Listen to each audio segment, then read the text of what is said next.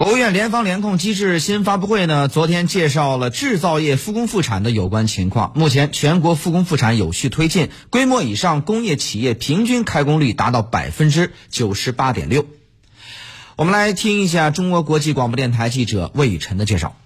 在当天的记者会上，工业和信息化部副部长辛国斌介绍，截至三月二十八号，全国规模以上工业企业平均开工率和复岗率分别达到百分之九十八点六和百分之八十九点九。广东、江苏、浙江、山东、福建等工业大省已基本全部开工。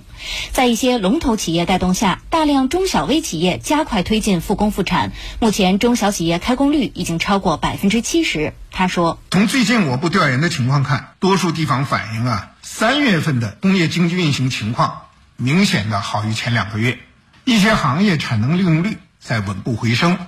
众多行业当中啊，目前呢，防疫物资、生活必需品、农资产品的生产保持了一个较好的增长态势。那么，食品等生活必需品行业呢，也是基本稳定的。这个医用防护服、口罩。”等防疫物资，这个相关的这个这些行业的产品呢，增长呢是比较快的。部分高技术产品出现了这个逆势增长，比如说智能手表啊、智能手环等消费升级类产品，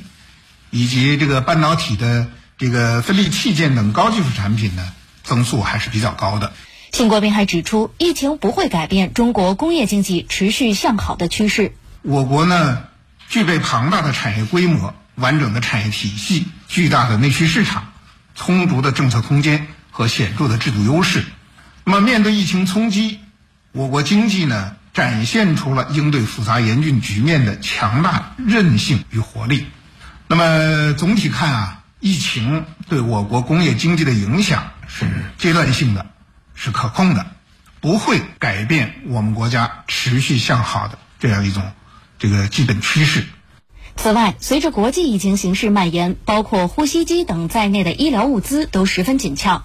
对此，工信部产业政策与法规司司长许科敏介绍说，目前中国有创呼吸机生产企业共二十一家，其中八家的主要产品取得了相关认证，约占全球产能的五分之一。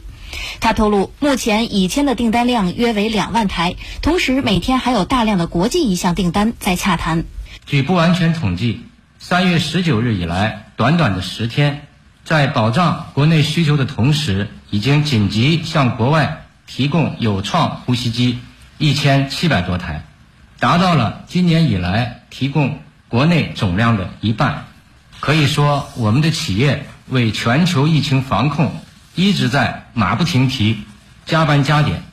据我所知，大多数企业都是三班倒。一刻不停地进行生产，甚至部分研发人员也被派上了生产线。嗯，好，呃，那么目前呢，各地在做好疫情防控的同时，多措并举，提速复工复产。相关情况，我们来听一下中国国际广播电台记者王环星的介绍。湖南平江的一家企业受疫情影响，刚复工时仅二十人返岗。产能不到原来的十分之一，一方面企业缺工，一方面刚脱贫的百姓需要就业。平江县以镇为单位，组织企业和贫困群众对接。湖南岳阳市平江县就业中心主任张光辉说：“我们推行的呢是点对点的服务，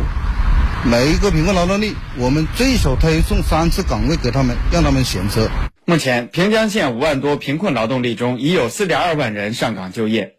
在复产过程中，针对企业办税缴费等困难，新疆税务部门通过线上推送点对点精准服务，第一时间将优惠政策送到外贸出口企业手中。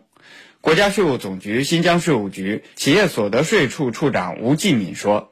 税收优惠政策方面，确保企业呢进行一对一的辅导，已经累计为三百八十八户企业办理了三点七二亿的出口退税。一批重点工程也在各地加快建设，在四川成都。”二零二一年世界大学生夏季运动会主体育场顺利实现钢结构封顶，十四届全运会主场馆西安奥体中心加快建设。在广西，总投资一千九百亿元的一百三十三个重大文化旅游项目全面复工。广西文化和旅游厅二级巡视员黄耀林说：“在落实好防控措施的前提下，把复工复产与扩大内需结合起来，全面落实好出台的各项支持企业复工复产的政策。”江苏的连徐、沪通铁路等六个在建铁路项目目前全部复工，近4.5万名工人参建。在上海，长江口南漕航道完成九十六座航标的大调整，通航能力大幅提升，助力长江黄金水道航运业复工复产。